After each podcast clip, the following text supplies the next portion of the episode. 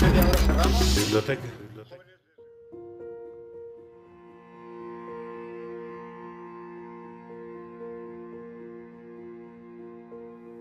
Sería que una muchacha profundamente dormida, que no dijera nada ni oyera nada, lo oía todo y lo decía todo, a un anciano que para una mujer había dejado de ser hombre?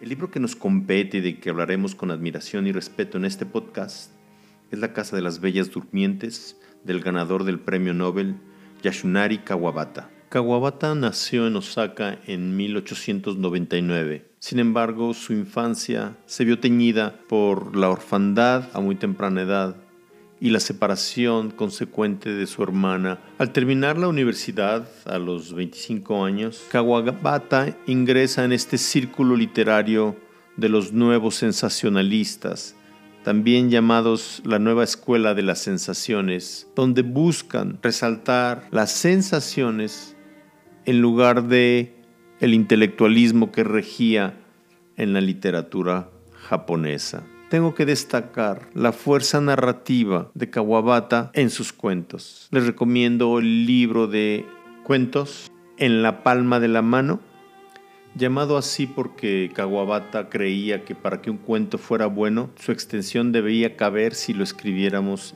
en la palma de la mano. Y aquí en esta colección su cuento quizás más emblemático que es El árbol, donde dos niños, niño y niña de alrededor de siete años, suben al árbol para escapar de la realidad. 1968 es el año en que Kawabata recibe el premio Nobel y que, curiosamente, coincide más o menos con la edad del protagonista de su obra La Casa de las Bellas Durmientes. Kawabata murió en 1972, se suicidó, víctima de la depresión causada principalmente por el también suicidio de su pupilo Yukio Mishima, que se le conoce por su obra Confesiones de una Máscara y por ser un combatiente político en contra de la monarquía. De este escritor también les recomiendo El rumor del oleaje, que es totalmente lo opuesto a la primera obra. Para seguir los lineamientos a esta excelente iniciativa que me invitó José Manuel Suárez, trataré de abordar el libro desde el punto de vista de un lector sin embargo, perdónenme si elementos de análisis van más allá de la anécdota. Recuerdo muy bien cómo llegué yo a este libro. Le pregunté a una amiga qué le parecía el último, en esa época el más actual, libro de Gabriel García Márquez, Memoria de mis putas tristes, y ella me dijo, es una burda copia de la Casa de las Bellas Durmientes. ¿Qué? me sorprendió mucho ese comentario porque no me imaginaba que un premio Nobel copiara otra obra. Sería una especie de plagio. Eh, platicando con ella me dijo, sí, es algo que surge del libro, lo cual es cierto. Incluso tenemos un epígrafe en esta obra de Gabriel García Márquez que hace referencia a la casa de las bellas durmientes. Entonces decidí mejor leer el libro de Kawabata, del cual no me arrepiento. Otra anécdota que me gustaría platicarles antes de meterme de lleno a la obra es aquello que me platicó el gran escritor nicaragüense Sergio Ramírez. Me dijo que era cierto que Gabriel García Márquez se había quedado impactado con la fuerza del libro de Kawabata al grado de que se lo recomendó y además le regaló una copia. Sergio Ramírez empezó a leer la obra en un vuelo de Ciudad de México a Managua, me parece, y dejó el libro olvidado en la, en la bolsa del asiento, pero una persona de la talla de Sergio Ramírez, no solo en tanto escritor, sino que había sido vicepresidente del país, logró recuperar este libro que para él sin duda era muy especial. Permítame hacer un preámbulo para empezar con nuestra plática sobre la obra, diciendo que la cultura es un proceso humano fascinante. Si bien es particular, diferente para cada región, es también similar en su estructura, en sus representaciones, en su forma de hacerse tangible. Es universal, pues siempre habla de la condición humana. Por esto, a pesar de que podríamos sentirnos un poco relacionados o identificados con el tema que maneja esta obra literaria, porque déjenme decirles que trata sobre un japonés de 67 años llamado Eguchi, que, como dice el libro, la fealdad de la vejez le estaba acosando, podemos pensar que nosotros no tenemos esa edad, no somos japoneses y mucho menos vamos quizá a burdeles, pero de seguro no como los del libro. Ya veremos por qué. Nuestro personaje sabe justamente que está en la puerta de la decadencia, que se enfrenta a su caso como hombre, como humano. Sin embargo, el libro no se trata de algo tan fútil como ir a un burdel, sino la reflexión que Gucci hace en este momento de su vida de lo que ha sido su pasado, principalmente de la relación que lleva con las mujeres. Y en el mejor de los escenarios, la acción de reflexionar debería ser universal.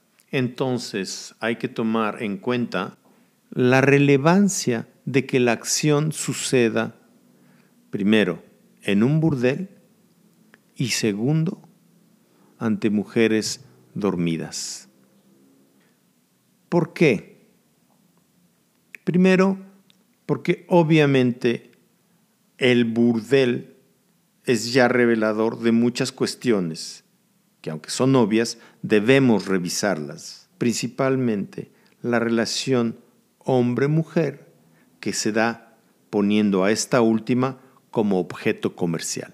Es decir, estamos ante una acción totalmente machista.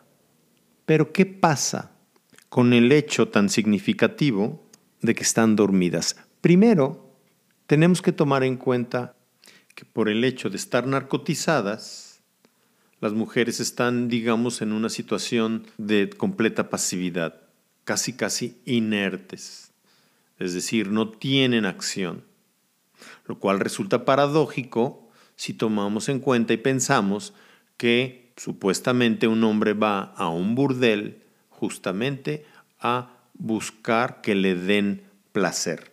Asistimos en tanto lectores a la primera visita que hace el protagonista a la casa de citas. Sus dudas, sus temores y cavilaciones nos remiten a esos sentimientos que emergen siempre que todos nos enfrentamos a una primera vez, no importa en qué ámbito. Las cinco visitas que hace al lugar tienen un efecto perturbador que sirve justamente de reflexión. Es decir, que ante una mujer dormida, Euguchi no tiene más que reflexionar. La cada vez más evidente incertidumbre del futuro empuja a Eguchi a revisar su pasado. Es esta especie de acto de contrición que pone en relieve no solo su comportamiento, la cultura japonesa, sino y sobre todo, como ya comentamos, la relación hombre-mujer, las paradojas, contradicciones y vicisitudes de la condición humana. Un elemento que marca el primer encuentro con una mujer que, cito, no debía tener ni 20 años, es el olor a bebé recién nacido, a leche materna que aparentemente despide a la muchacha. Sin embargo, él reflexiona y dice que por la edad y por el físico de esta niña, de seguro no ha sido madre.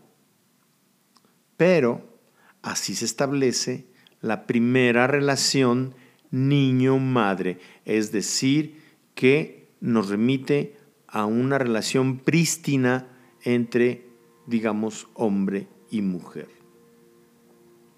Pero Gucci no evoca a su madre, sino a una mujer mayor que en, el pasado buscó seducirlo, al menos con sus palabras. Cuando Eguchi era joven y esta mujer mayor, con lo que le dice, hace que Eguchi piense que lo está seduciendo. Y también este primer encuentro establecen una relación importante de Eguchi con otra mujer japonesa a la que tuvo como amante, que ella lo quiso mucho y que él abandonó.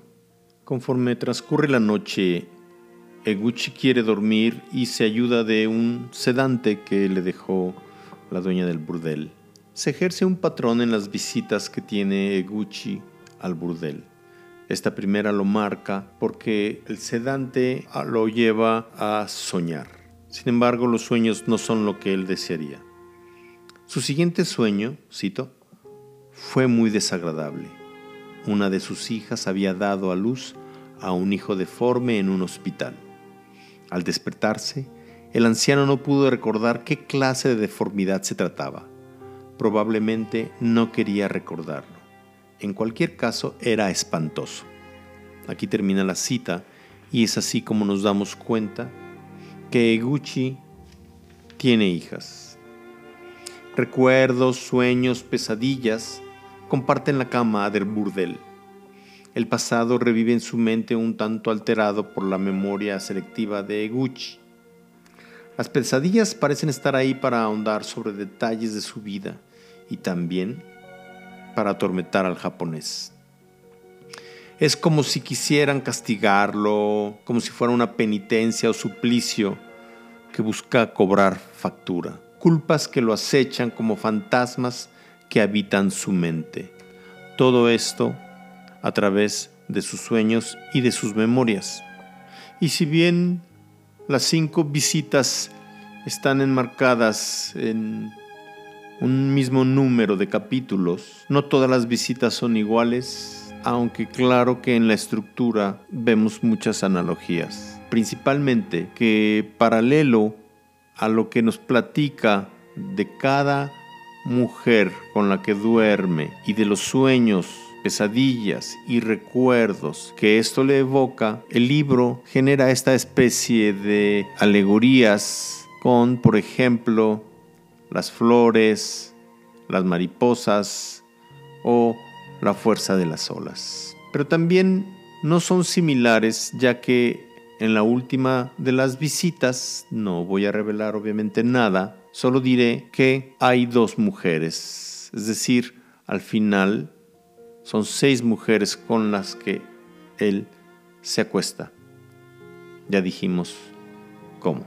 Otra cuestión que es importante y es justamente lo que le da fortaleza al libro es esta contraposición o tensión que se genera entre la juventud y la senectud, el presente y el pasado. De igual manera, la obra se apoya del paralelismo que establece, por un lado, con la historia de las prostitutas dormidas y por otro, separados por capítulos, de la relación que tuvo con una prostituta de 14 años, de los besos memorables con algunas mujeres y el recuerdo al final del libro de su madre.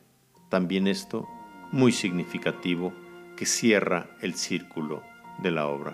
Debo decir sí y solo con la intención de generar un poquito de suspenso o de em, incitar a la lectura de la obra que en el sexto capítulo ronda la muerte. Lo que quiero decir con esto es que la obra de Kawabata es redonda, no tanto en una cuestión de estructura narrativa, sino en que todos los caminos que se abren a través de la narración se cierran, se completan, se complementan y esto hace que la obra sea completa, nos deje totalmente satisfechos, plenos, porque parece que no tenemos escapatoria.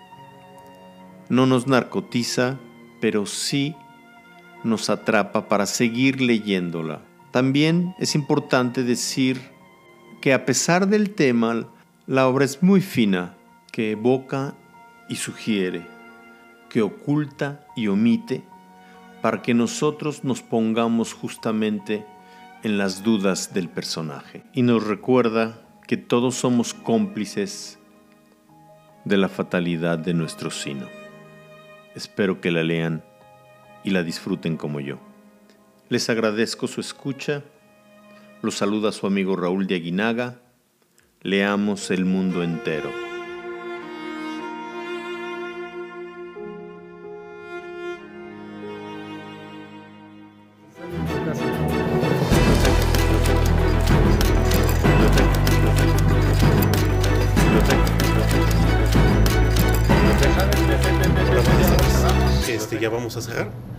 En 10 minutos empieza el cerro.